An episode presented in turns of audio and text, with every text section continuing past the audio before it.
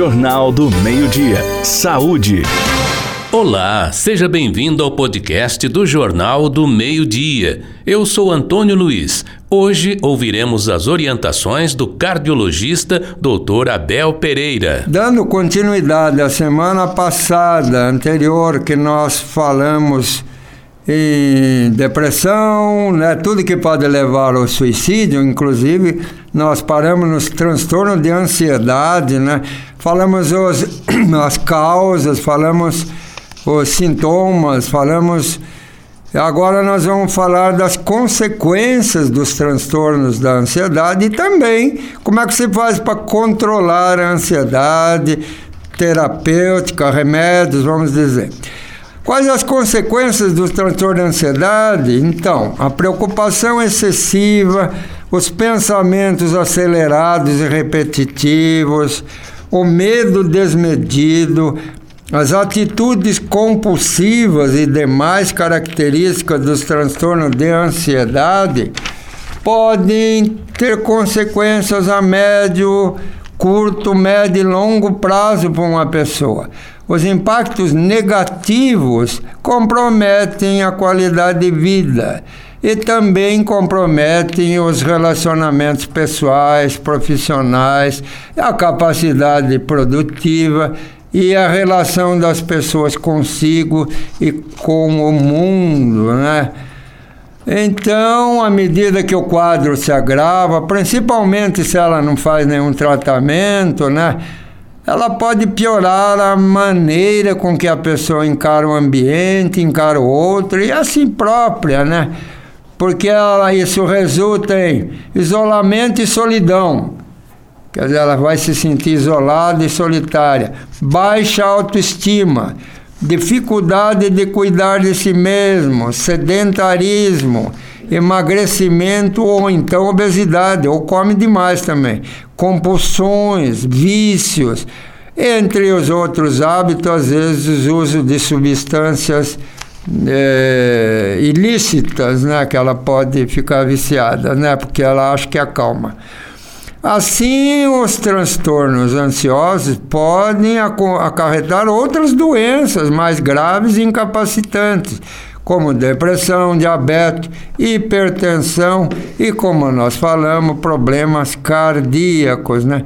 Então, os médicos, especialmente os psiquiatras, eles trabalham com o conceito não de cura, mas de controle né, da ansiedade. Né?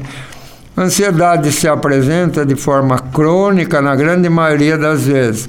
Uma vez diagnosticada, alguém com esse transtorno de ansiedade, a pessoa pode voltar a apresentar seus sintomas, mesmo que tenham sido controlados, que é uma doença que vai e que vem.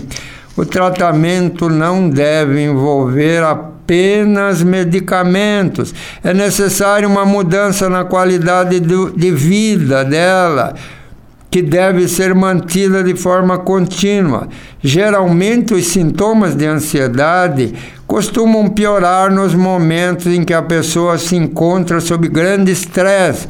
É importante levar em conta diferentes fatores que podem influenciar esse estresse, como fatores familiares, de trabalho, sociais e e agora, como tratar a ansiedade? Antes de tudo, é preciso dar atenção à saúde geral, ao seu bem-estar geral, como uma boa alimentação, exercícios físicos, hábitos de higiene, consultas e exames regulares, boas noites de sono, dormir bem, importantíssimo, vida social ativa e práticas de autocuidado e bem-estar. Esses são básicos para o cuidado com o corpo e com a mente e controlam ou então amenizam muitos transtornos de ansiedade, né? Agora, de uma maneira geral, o tratamento dos transtornos ansiosos tem vários tipos de terapia, né? Tem as chamadas terapia cognitivo-comportamentais, como técnica de resolução de conflitos, meditação, psicologia positiva, terapia psicodinâmica, psicoterapia, psicanálise e principalmente prática de atividades físicas, pois liberam substâncias positivas como a serotonina que ajudam na regulação do organismo e causam prazer e relaxamento. Alimentação balanceada, porque ajuda a suportar o estresse e a se recuperar mais facilmente de algumas doenças. E quando a situação é um pouco mais grave, como síndrome do pânico, às vezes se dá medicamentos né, antidepressivos. Geralmente eles têm um impacto positivo no tratamento da ansiedade ainda são mantidos os atendimentos como psicoterapia e psicanálise. Né? Agora, é, então todas as técnicas de tratamento e algumas podem servir para prevenção, né? E podem ajudar a encontrar um equilíbrio, o controle, né? De todas as áreas. De uma maneira geral, tem umas práticas que eu vou dizer para vocês que podem ajudar na prevenção e nesse equilíbrio. Por exemplo, não sei se você sabe meditar, pois saiba que meditação é se conectar consigo e com seu espiritual. Treine meditação que você vai ter uma arma para você controlar a tua ansiedade. Busque atividade física com as quais você se identifique e crie uma rotina com elas. Treine a sua respiração. Inspire e expire profundamente essa me parece que na China eles treinam isso todo dia. Aula de você inspirar dez vezes e expirar dez vezes. Isso pratica um bem danado, né? Porque ele desarma os gatilhos de ansiedade. Programa e realize hobbies, distrações, passeios e viagens. Bom, isso é o que todo mundo quer, né? socialize dando preferência para encontros pessoalmente, né? Em vez de ir numa reunião que tem 50 pessoas, arrume um amigo lá para você bater um papo, tete a tete, dois a dois, que eu acho que vai dar um resultado bem positivo. Organize e revise sua rotina, priorizando o autocuidado.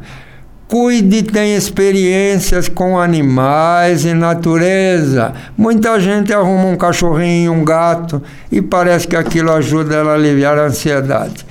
Priorize boas noites de sono e descanso. Durma bem, é importantíssimo. Pratica hábitos de autoconhecimento, como leitura e escrita. E como eu falei já na vez passada, se você quiser treinar yoga, é muito bom para a pessoa criar um controle emocional e aliviar sua ansiedade.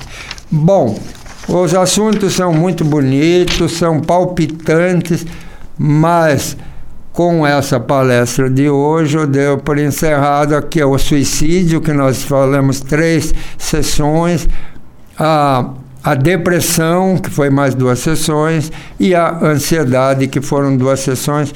E eu espero que vocês tirem proveito dessas, dessas palestras né, e melhorem sua qualidade de vida.